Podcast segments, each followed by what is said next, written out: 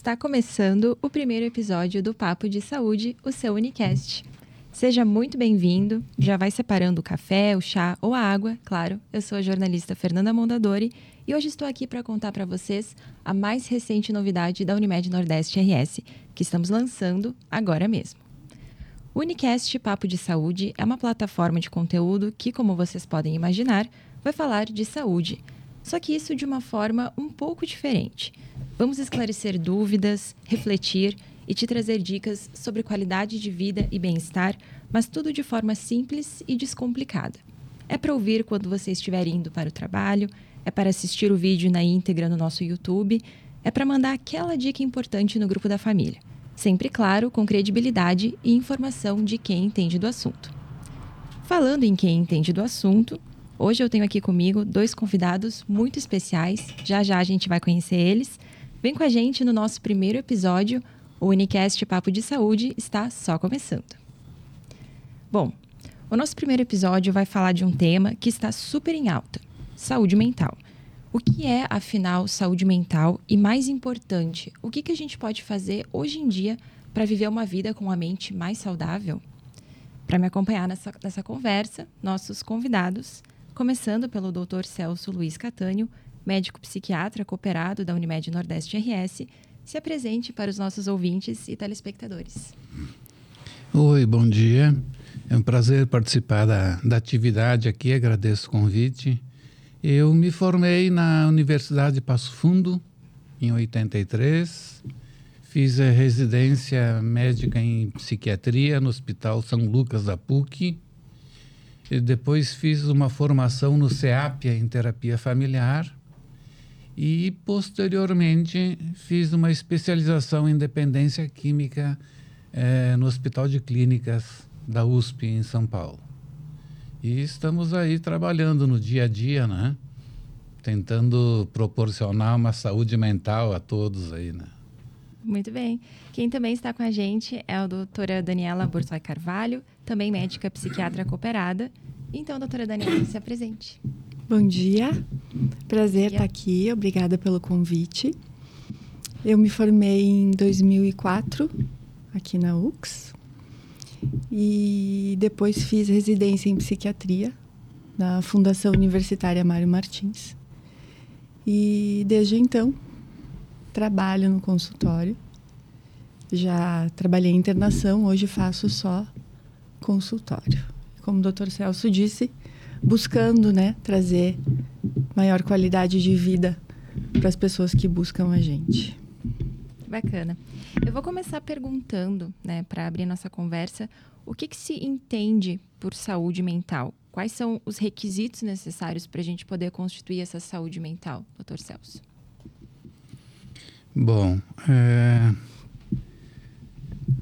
um tempo atrás, antigamente, a Organização Mundial da Saúde dizia que saúde mental é um estado comple de completo bem-estar físico, mental e social do indivíduo e não apenas ausência de doença ou enfermidade. Então, essa é uma definição assim maravilhosa, né?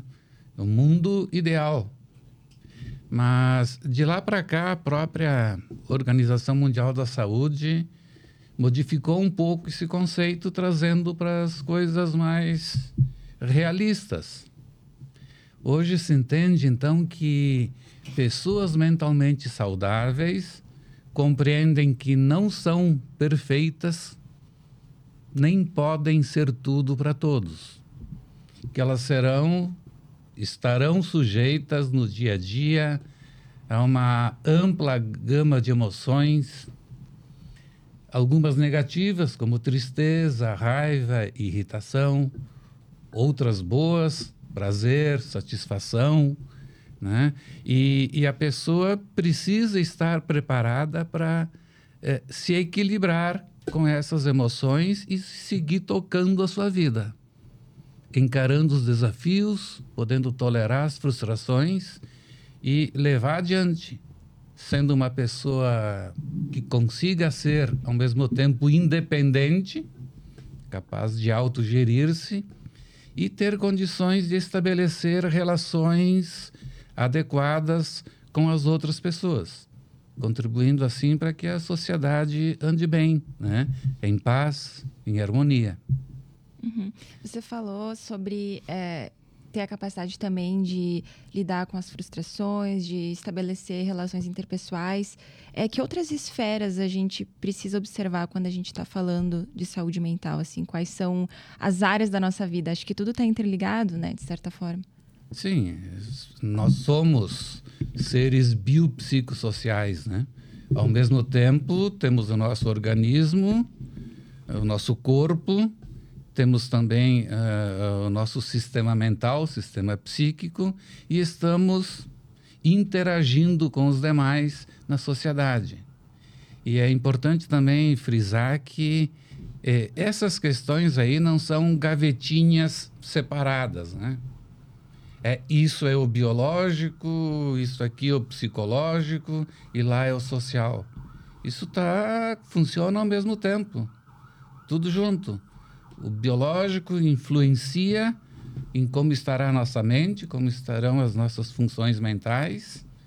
Os dois interferem na sociedade e, e a gente sofre a influência do, do fator ambiental, do que acontece na sociedade, e isso aí vai impactar tanto no nosso emocional como no, no orgânico. É uma coisa só, na realidade, né? Somos seres complexos por natureza. Uhum. Biopsicossociais. E falando assim, entender essa complexidade, é, eu tenho a impressão que por muito tempo a gente estigmatizou muito esse assunto e, e me parece que talvez mais recentemente é que a gente conseguiu uma abertura, né, para poder conversar sobre isso. É, por que que conversar sobre saúde mental é, é tão importante, doutora Daniela? Fernanda, hoje a gente uh, talvez esteja vivendo num, num, momento onde a gente conseguiu olhar para a nossa saúde mental com mais cuidado, né? E eu tenho uma sensação que, que, que um, um marco, assim, para a gente ficar mais atento à saúde foi a partir da pandemia. Eu acho que a gente pode fazer uma ligação mais direta com a pandemia.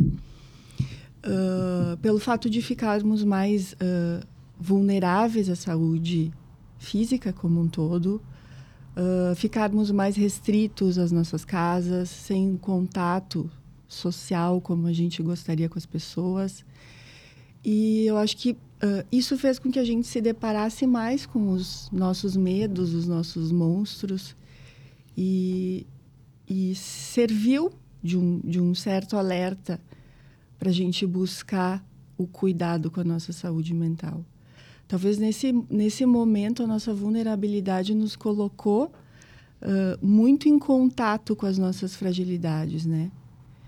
Uh, então, mais do que nunca, a importância da gente entender, como o Dr. Celso disse, que uh, nós somos uma unidade, né? O nosso corpo funciona se a nossa saúde mental, se a nossa cabeça também está funcionando. Então, alinhar sono, alimentação, movimento, uh, lazer, contato com, com pessoas que a gente gosta, com coisas que a gente gosta de fazer. Uh, isso é o que nos dá a saúde, né? Uh, esse conceito de saúde que é muito amplo, como a gente estava uh, conversando, e, e eu acho que essa foi a essa é a importância da gente se manter atento à nossa saúde mental. Nosso cérebro coordena o nosso corpo, nossas funções como um todo, né? E, e falar sobre a nossa saúde mental com, com pessoas ao nosso redor, por, as, com as pessoas ao nosso redor, por vezes é um pouco uh, assustador, né? Falar sobre os nossos medos com as pessoas é um pouco assustador. Por isso que talvez os nossos consultórios também, né, é. estejam é. mais cheios, né? Porque uh, uhum. o estigma de falar sobre as coisas que que a gente sente ainda assusta as pessoas. E a, que se atribui essa questão do, do, das pessoas estarem é, buscando mais é, terapias, estarem até sendo, parece que a gente ouve falar, cada vez mais pessoas do nosso círculo, né? É, passando por algum tipo de condição que envolve sua saúde mental. Será que a gente está adoecendo mais? Será que a gente, na verdade, só está buscando mais auxílio? Boa pergunta. Eu acho que eu acho que é a confluência das duas coisas, sabe? Eu acho que uh, a oportunidade de buscar ajuda e entender que a ajuda uh, hoje também chega mais fácil às pessoas, né? Uh, a gente tem mais psiquiatras, a gente tem mais psicólogas, a gente tem mais divulgação a respeito do, do que é uh, patológico e o que é a normalidade, né? A gente está uh, mais atento ao nosso sofrimento e talvez seja isso que faça as pessoas buscarem mais ajuda, seja o sofrimento que os sintomas infligem a elas, né? E, e poder ter essa porta aberta para conversar sobre, sobre esse sofrimento uh, é, é, é, a, é, a, é a entrada para a gente uh, conseguir aliviar as nossas tensões e buscar uma qualidade de vida melhor. E é como tu disse, a gente vê as pessoas buscando mais terapia, buscando mais consulta médica, não só para medicação, mas também para informação, para entender se aquilo que elas estão sentindo precisa ser olhado de outra maneira, se aquilo que, que ela está vivenciando está dentro de uma, de uma normalidade. Uh, até sobre isso, um, um fato bacana né, de reforçar. É, a gente está no Setembro Amarelo, né, que é o mês que alerta sobre a prevenção do suicídio. E a Unimed Nordeste RS está com uma campanha que tem como objetivo justamente é, conscientizar as pessoas sobre a importância de fazer o que a gente está fazendo aqui hoje, por exemplo, que é conversar sobre esse assunto, né? É, abrir o diálogo, procurar ajuda e dizer que está tudo bem procurar ajuda. Então, eu queria que vocês falassem um pouquinho sobre a importância da rede de apoio, né? O, nosso, o mote da nossa campanha é como vai você. Então, a gente busca é, motivar as pessoas tanto quem está do outro lado, né, ser uma rede de apoio, estar aberto para ouvir, quanto aquela pessoa que de repente está passando por um momento difícil e precisa saber que ela vai ser ouvida. Então, qual que é a importância dessa rede de apoio quando a gente fala da nossa saúde mental? Bom, eu acho assim fundamental, né? E puxando de novo a questão da pandemia, eu acho que ela acabou proporcionando condições para que as pessoas eh, se unissem mais. Por exemplo, eu percebi lá no, no, condomínio onde eu moro que muitos condôminos se colocavam à disposição quando iam a um mercado, perguntavam aos outros se precisavam de alguma coisa. Né? Então, isso aí é um belo exemplo de, de rede de apoio um ajudando o outro naquilo que o outro necessita. Eu acho que isso proporcionou também um aumento do entrelaçamento entre as pessoas, uh, mais união, mais diálogo. O fato de ter que ficar em casa acabou aproximando os familiares e aí o diálogo teve que aumentar. E pessoalmente eu acredito que muitos dos problemas no mundo atual eh, seriam melhor resolvidos se houvesse mais diálogo, mas mais diálogo assim de qualidade. Diálogo tete a tete, que a pessoa se dispusesse a ter uma escuta de qualidade para ver exatamente como o outro está como o outro se sente. É, é o meu entendimento também, né, do, do, do mundo atual, que a comunicação avançou de forma extraordinária. A gente está conectado com o mundo a todo momento, a toda hora, em qualquer parte do mundo, mas contraditoriamente, é, com esse avanço da comunicação, eu acho que as pessoas nunca se entenderam tão pouco como hoje em dia. a gente mal sabe o que está se passando na mente, no íntimo da pessoa que está ao nosso lado. E, e, é, e também, eu digo paradoxal, né? porque a facilidade de comunicação é enorme, mas as pessoas têm uma comunicação entre elas de, de baixa qualidade. Quase não conversam, quase não se entendem. Tanto que a gente vê eh, problemas relacionados intrafamiliares. Né? Nunca se ouviu tanto problemas de pais com filhos, entre irmãos, problemas graves de agressões. Né? Pais que descobrem alguns problemas com, com os seus filhos que eles se surpreendem no momento, mas é um problema que já vinha acontecendo há quatro, cinco anos. Né? Eu trabalho especialmente com mais direcionado à dependência química, né? E, e alguns pais procuram de forma urgente, apavorados, eh, querendo resolver uh, um problema porque descobriram que o seu filho está envolvido com drogas. Mas a gente vai examinar e ver que essa pessoa estava envolvido com drogas já faz cinco anos. Né? Então, onde que estavam antes, né? Como é que estava essa família? Se só depois de cinco anos descobriram e aí ficaram com a sensação de urgência, tem que ver agora, tem que resolver agora. Eu digo, mas o problema não começou agora. Então, esse contato aí mais íntimo, mais próximo, tem que, tem que melhorar. Essa é a minha opinião. Né? Reforçando o que o Dr. Celso está falando, um, o diálogo de qualidade, né, as relações de qualidade. Um, a gente vê redes sociais, né? Uhum. A gente tem muitos amigos, muitas relações que, que parecem tão próximas da gente, né? Mas o, a empatia, esse diálogo de qualidade, o poder chamar para conversar sobre a tua dificuldade, um, acho que isso isso é o mais difícil hoje em dia. Aquele amigo que tu pode chamar e contar o, o, o difícil que tu está passando, o momento ruim que tu está vivendo. Então a gente tem um, monte, uma rede cheia de contatos e ao mesmo tempo contatos tão rasos, né? Com, com essa dificuldade de, de poder empaticamente falar sobre o que a gente está sentindo.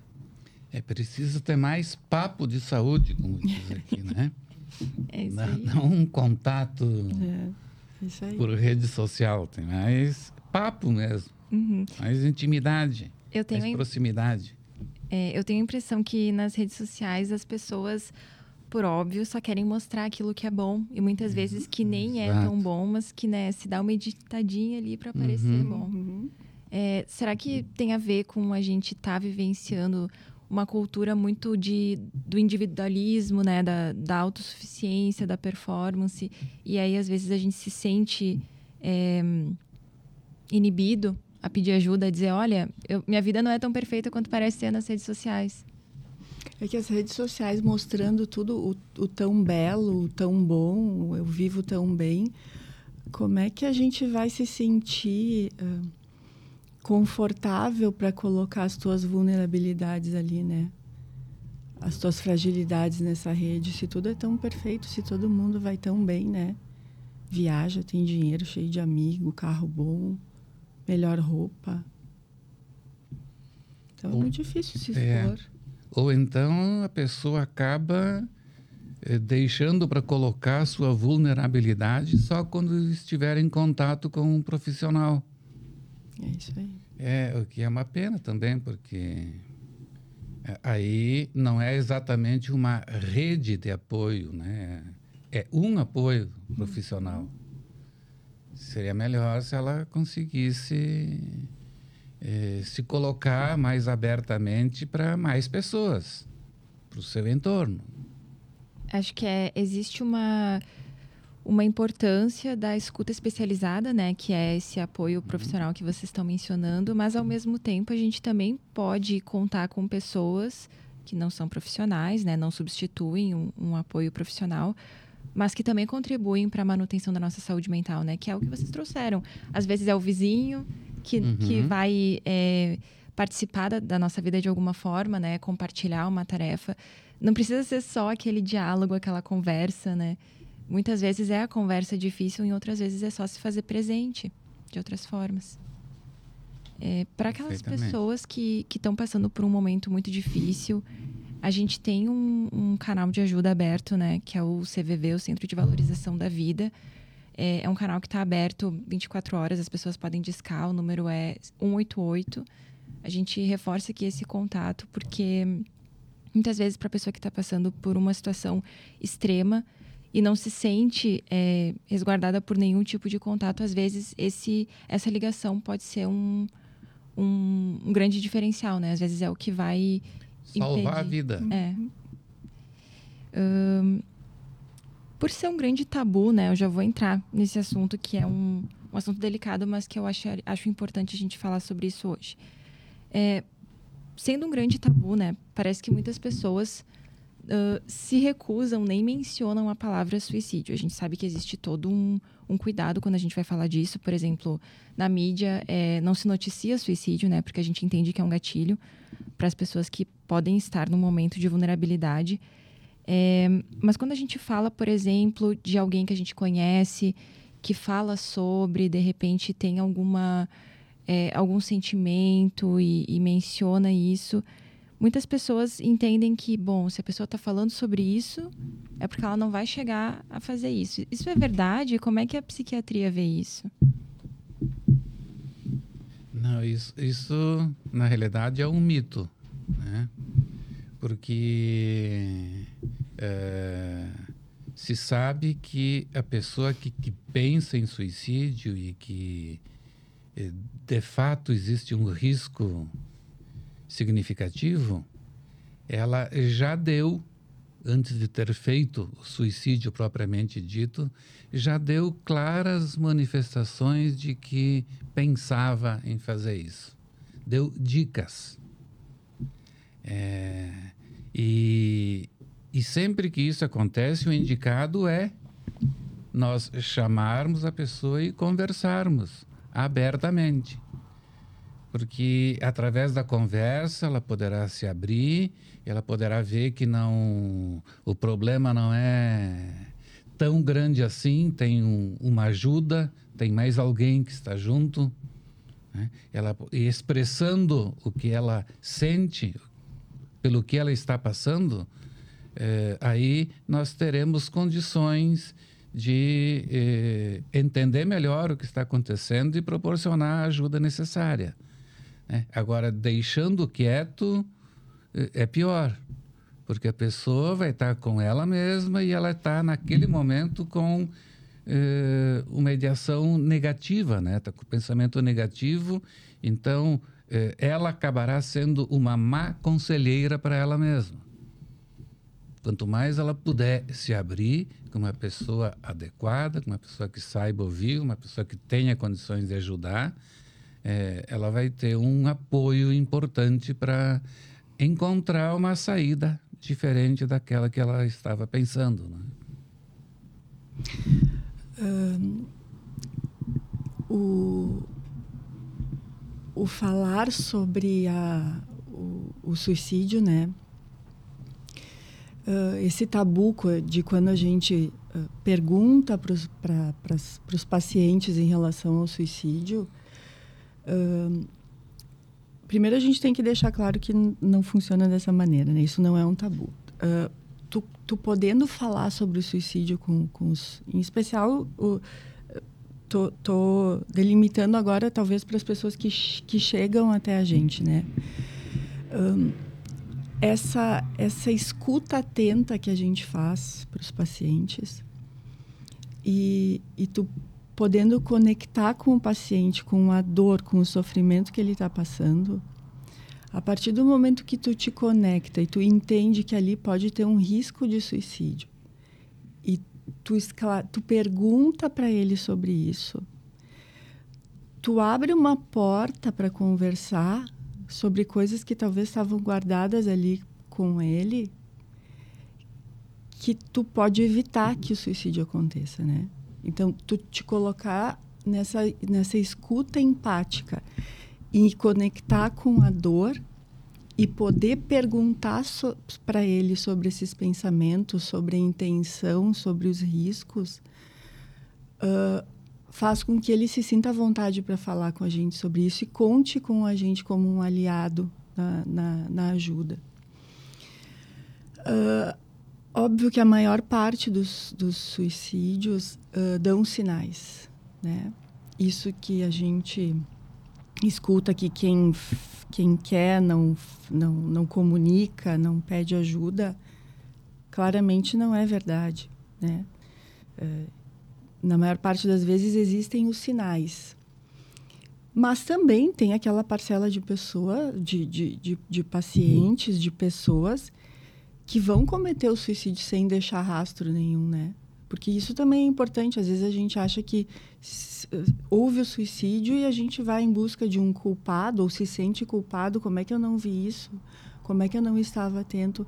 Mas tem pessoas que cometem o suicídio sem deixar o, o rastro de que ia acontecer. E isso é importante porque após o suicídio, né, a gente fica meu Deus, onde é que eu errei? Onde foi que eu falhei? Como é que eu não vi? E por vezes não existe culpado. A, a pessoa tinha aquela intenção, tinha a letalidade ali, a intencionalidade presente e não comunicou isso para ninguém. Então, poder uh, uh, estar sim atento aos familiares, aos amigos e, e entender nas entrelinhas, né? Em relação a alguma, a, alguma atitude que, que ele teve, uma frase que ele falou, um descuido maior com a saúde, com a aparência, um isolamento em relação ao seu grupo.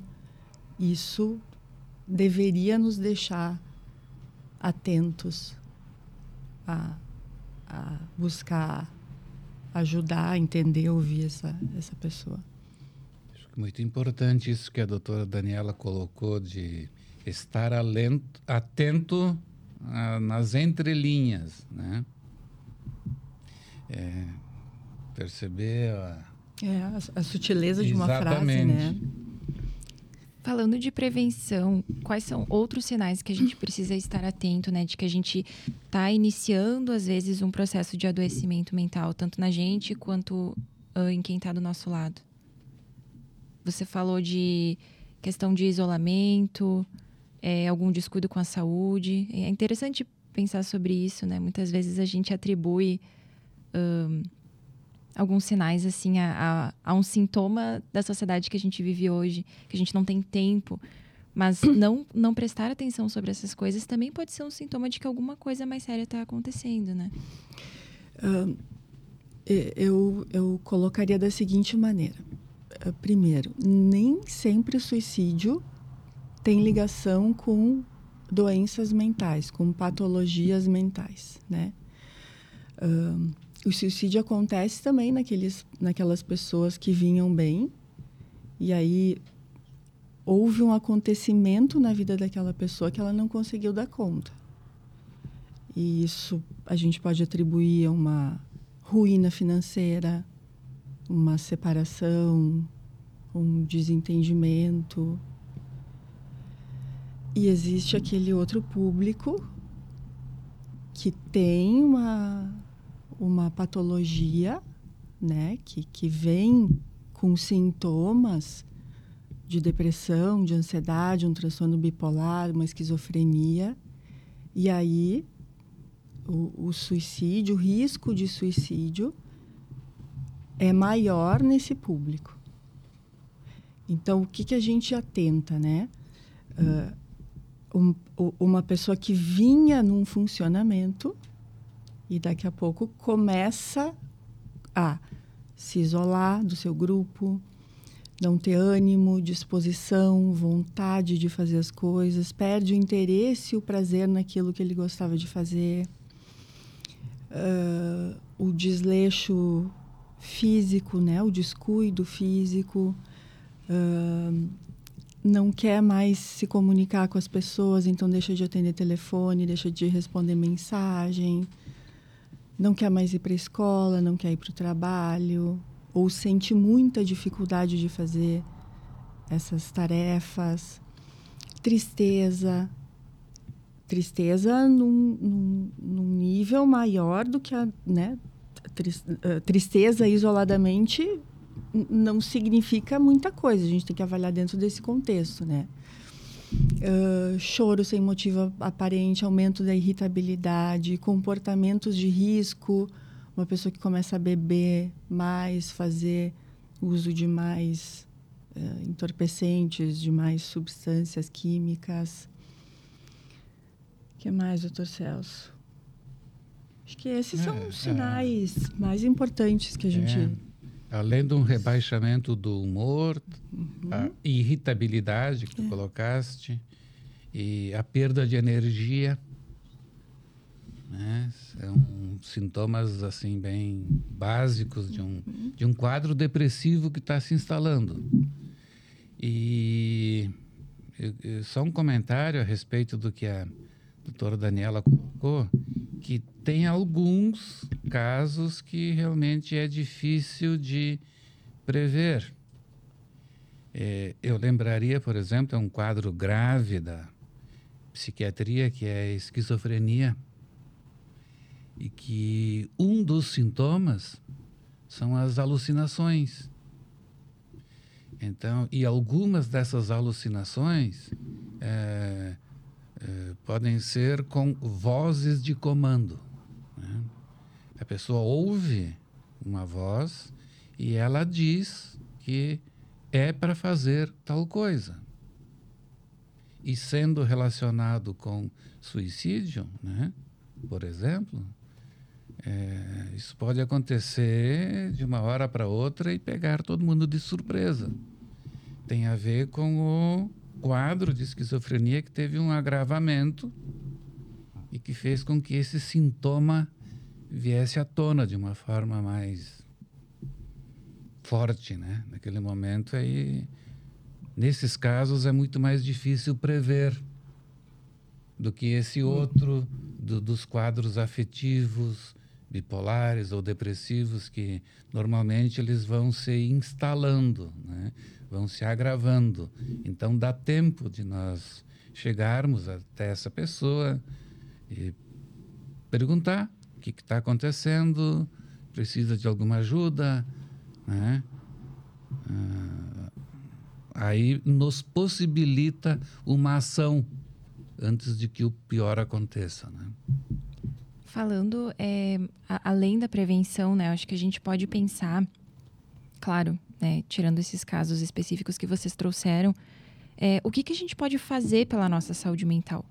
Né? Acho, que a gente pode pensar de duas formas. O que, que a gente evita, né, para manter a nossa saúde talvez um pouco mais estabilizada e o que, que a gente pode fazer, afinal de contas? Quais são é, alguns cuidados ou talvez algumas ações que a gente pode tomar para promover uma saúde mental para todos nós.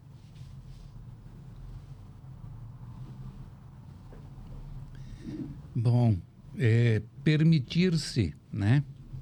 Dar-se um tempo, olhar para si, é, entender que a vida, que o trabalho faz parte da nossa vida, mas nossa vida não é só trabalho. Tem que ter o tempo do lazer, tem que movimentar o corpo, atividade física, alimentação de forma adequada. O sono é muito importante. Sono de qualidade, sono por um período de tempo é, necessário para o descanso. Né? Isso tudo eh, serve para que a pessoa consiga, inclusive, ter uma energia maior, uma disposição maior para fazer aquilo que precisa ser feito, o seu trabalho propriamente dito, né?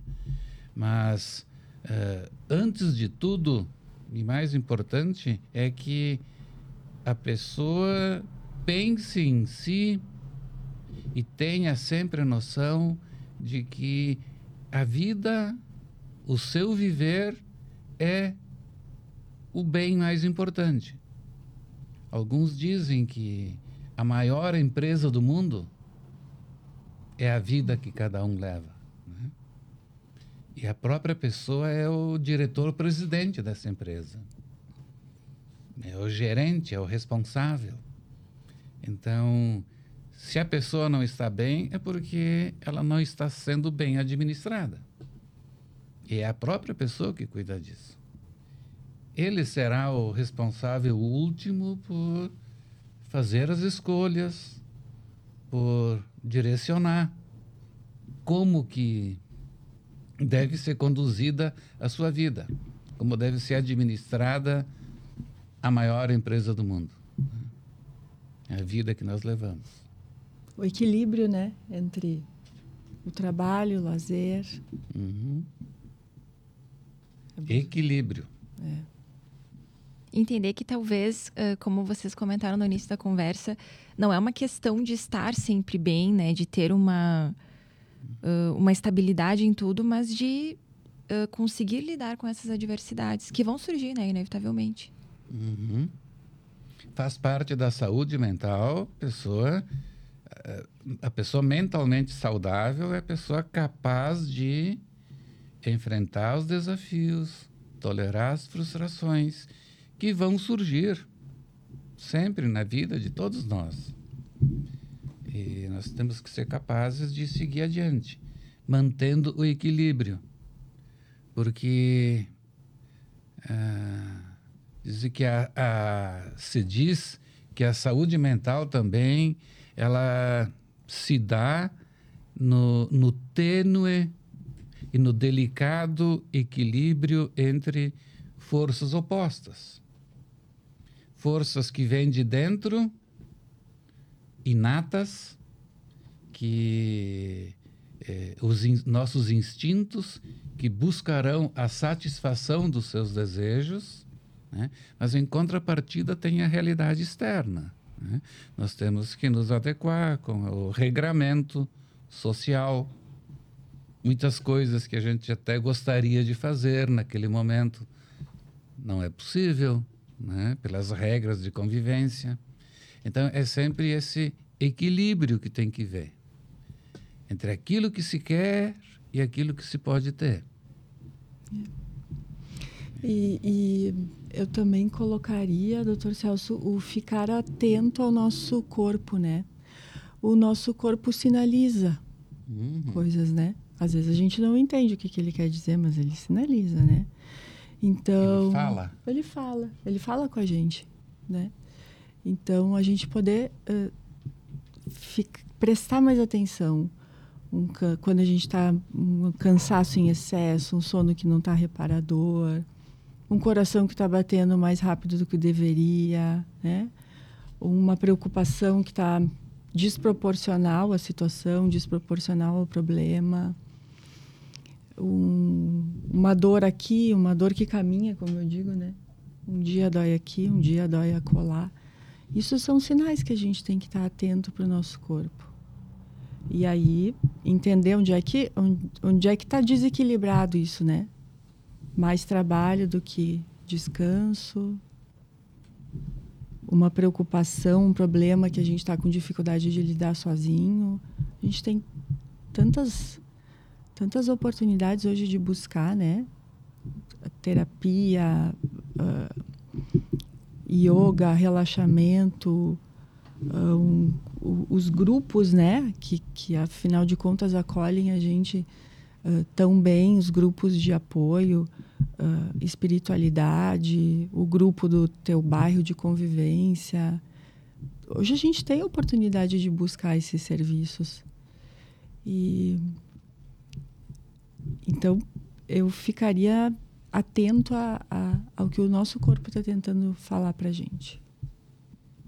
E na medida em que o corpo nos mostrasse, no teu exemplo, né, que as dores ou a dor que caminha, acho que é importante que a pessoa não se limite a simplesmente buscar um analgésico. Uhum.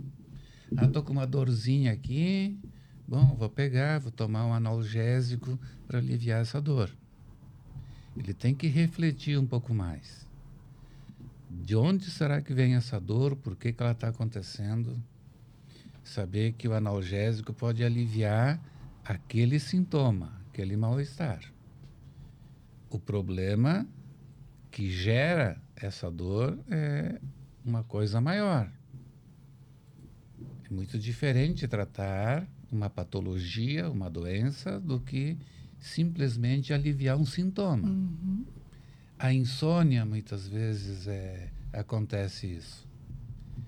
A insônia também é um dos sinais, né? É. De que a saúde mental não está bem e as pessoas vão até o médico, às vezes vão eh, num plantão de urgência, porque não tem conseguido dormir e acaba recebendo a prescrição de um indutor do sono, que vai acabar aliviando esse sintoma, esse mal-estar, por um tempo, no início. Né? Mas, se o problema que gera a insônia não for tratado, essa pessoa sempre irá precisar desse medicamento para ajudar a dormir. E, e vai acabar não resolvendo o problema base e adquirindo um outro problema, que será a dependência aos medicamentos, aos indutores do sono. E ah, falando né, da, da importância do, do sono, talvez aí entra também né, essa, o nosso acesso às redes sociais, a computador, a nossa dificuldade de manter uma rotina, né? De sono, assim, entender que a gente precisa uh, desligar telas, que a gente precisa ficar longe do, do telefone a partir de uma certa hora da noite para isso não atrapalhar o sono, né? Mas daí, às vezes, é mais fácil eu tomar um indutor do sono e ficar no telefone até a hora que eu bem entendo, né? Isso. Ou consultar o doutor Google. Hein? É, então, colocar uma rotina na nossa vida é, é extremamente importante para a nossa saúde física e mental. Você mencionou o celular, né, doutora? É, o celular está extremamente ligado à, nossa rotina hoje em dia. A gente usa para o trabalho, a gente usa uhum. para o lazer, a gente usa às vezes para as duas coisas meio misturadas.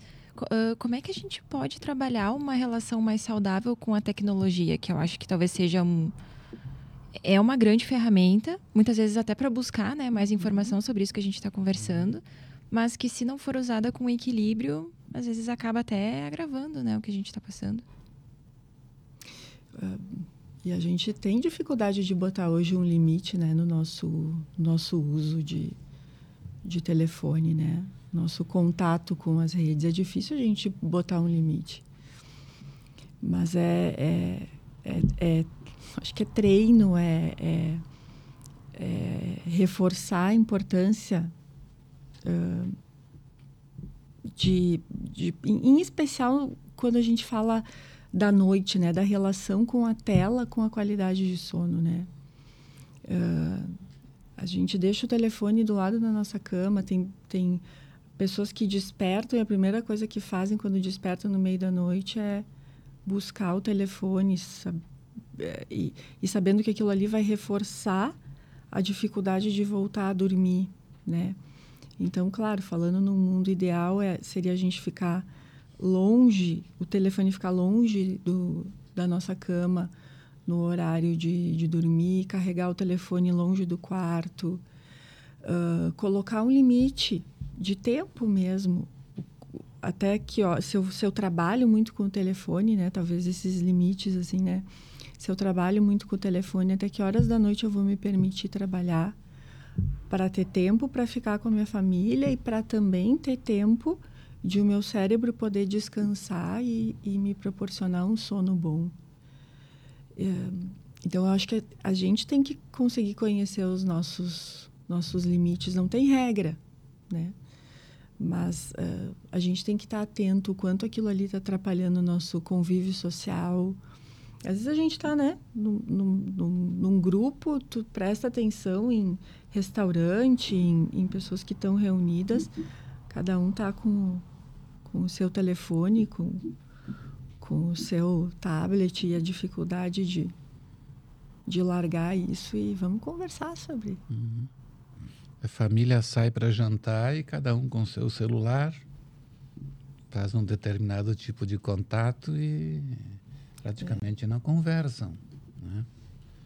Acho que o, o, o exagero aí do, do, contato com o celular, inclusive, pode mascarar essa dificuldade de diálogo, né? Porque daí as pessoas interagem pelas redes sociais e ficam sabendo das, de muita coisa, conversa e deixa de ter o contato mais humano, mais próximo. É. Muitos problemas que afetam lá no fundo né, a alma ficam escondidos. Porque isso dificilmente vai aparecer pelo, pelo celular, pelo computador. É no contato presente, humano, que vai se perceber isso. Falando de, de tecnologia, de gerações, né, como, como vocês comentam da questão das relações familiares, é, será que as crianças, as gerações que estão vindo agora, elas estão vindo talvez com num tempo um pouco mais ansioso, assim, porque muitas já crescem, né, com esse contato frequente com a tecnologia, enquanto elas estão num período muito importante de desenvolvimento. Então, como é que vocês uhum. enxergam isso, assim, uh, a diferença das nossas gerações hoje para o que era uma vez? Claro, sem idealizar, né? Acho que a gente também não pode ficar um, muitas vezes é, generalizando. Mas, enfim, qual é a impressão de você sobre isso? Será que as, as crianças já estão ficando mais ansiosas, assim? Já estão nascendo mais ansiosas, me parece? É, eu acho que, sem dúvida. É, mais ansiosas, com sentimento de urgência maior, tem que acontecer, é tudo no aqui, no agora. É, não existe muito a compreensão do, do porquê das coisas que é, precisou um tempo, as coisas, é, a semente ser plantada lá atrás, para que a árvore crescesse, para que pudesse é, gerar frutos. A criança já nasce querendo o fruto, querendo um celular de última geração, contatando. Aí é, falta essa compreensão do, do esforço que tem que ser feito para se conseguir aquilo que se tem. E, e, com isso se perde a noção do, do, do valor das coisas. Né? É, é, eu vejo ah, as pessoas hoje em dia muito aceleradas. Basta abrir a janela, olhar para a rua, a gente vê nas calçadas Está todo mundo apressado, correndo, ficam se batendo um com os outros. É, não se vê mais uma pessoa caminhando tranquilamente é, na calçada, olhando uma vitrine com calma, fazendo da caminhada um lazer. É, é mais a caminhada é uma corrida. Está sempre correndo atrás de alguma coisa. Parece que está todo mundo atrasado para algum compromisso, sem saber direito para onde, onde a pessoa quer chegar, muitas vezes. Né? É uma corrida maluca que não se sabe no que, que vai dar. É, é, quase que uma metáfora, acho que, para o que a gente uh, entende como a nossa vida, né? A gente está acelerado o tempo inteiro, muitas vezes sem se dar conta que o processo, o dia a dia também é a vida, né? Não é só um destino. Às vezes a gente quer tanto que o dia passe rápido, que a semana passe rápido e não se dá conta que a vida acontece nesse intervalo. E acaba passando rápido. vê, né? Já estamos em setembro. Parece que começou outro dia, 2023. é verdade. É... Gente, por fim, eu gostaria de pedir uma. A gente falou né, sobre vários assuntos importantes, mas talvez um, uma dica, assim, uma reflexão final de vocês. É falando, né, sobre tudo que a gente conversou, sobre saúde mental, sobre tempo, né? Talvez tempo seja uma palavra muito importante para a gente ter em mente quando a gente fala disso. É, se vocês pudessem deixar uma uma mensagem assim, como aproveitar melhor o nosso tempo, é, o que, que a gente não pode esquecer quando a gente fala da nossa relação com o tempo? Tempo é o nosso bem mais precioso, né? Acho que é, uh, talvez partindo disso, dessa premissa assim de que o que a gente tem é o tempo e o aqui e agora, uh, eu eu reforçaria esse equilíbrio uh, de entre o, a família, o trabalho, o tempo para a gente, para o nosso exercício, para nossa leitura, pro, pro nosso tempo de, de telefone. Uh, aproveitar o tempo a nosso favor. Fazendo aquilo que a gente gosta. Como o Dr. Celso disse, a vida não é só fazer o que se gosta, né? A vida de um adulto é também fazer aquilo que não gosta, mas precisa, né? A maturidade é isso, é poder entender que a gente não tem tudo, a hora que a gente quer, o tempo que a gente quer. E, mas o tempo é o nosso Senhor e o tempo ajuda a gente a, a organizar as coisas que a gente quer da maneira que a gente gostaria. Então, manter uma rotina e nessa, que nessa rotina caiba o, o movimento, a escolha por alimentação melhor, o tempo de leitura, o tempo contigo, o tempo no silêncio, porque isso também é importante, né? A gente não precisa estar fazendo coisas o tempo todo, né? Curtir o tédio, como eu digo para os meus filhos, né? Vamos curtir o tédio. É, é, é importante também que se tenha isso, até para valorizar o tempo de distração, né? Então, o, o, que eu diria é, é isso aí: valorize o tempo que se tem e organize dentro dele aquilo que tu gostaria de, de fazer? O que é prioridade para ti? E dentro dessa questão da valorização, eu, eu acho que é importante que a pessoa tenha, esteja bem situada no tempo. Exemplo simples. É, a gente pode viver o dia de hoje. O ontem já passou. Nós não podemos voltar atrás e viver novamente o dia de ontem. E o dia de amanhã ainda não chegou. Eu vejo que tem muitas pessoas que acabam perdendo o tempo de agora para reviver algo que já aconteceu e que não tem mais como voltar, ou se antecipando no tempo, querendo viver o amanhã, acaba deixando de viver o hoje tem que se concentrar nisso que a gente pode eh, fazer a diferença é no dia que a gente está vivendo, que é hoje. E só como uma tu pediste uma dica, né? Gostaria só de deixar um, um pensamento assim. Se se você colocar um diamante dentro de uma caixa, você terá um porta-joias. Se você colocar restos de maçã dentro de uma caixa, você terá uma lixeira. Nós somos o que colocamos em nossa mente. Uau! Incrível. Gente, a conversa é, é sempre sobre um assunto muito importante, né? definitivamente sobre reflexões que acho que nos ajudam muito a, a construir o que a gente entende por saúde mental mas o nosso tempo, infelizmente, está chegando ao fim. Eu queria agradecer quem está nos acompanhando, agradecer também de forma muito especial aos nossos convidados, Dr. Celso Luiz Catânio e doutora Daniela Borsoi Carvalho, por compartilharem seus conhecimentos e suas reflexões conosco.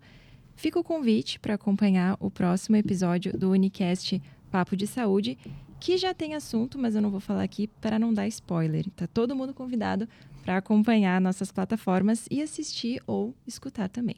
Obrigada e até mais.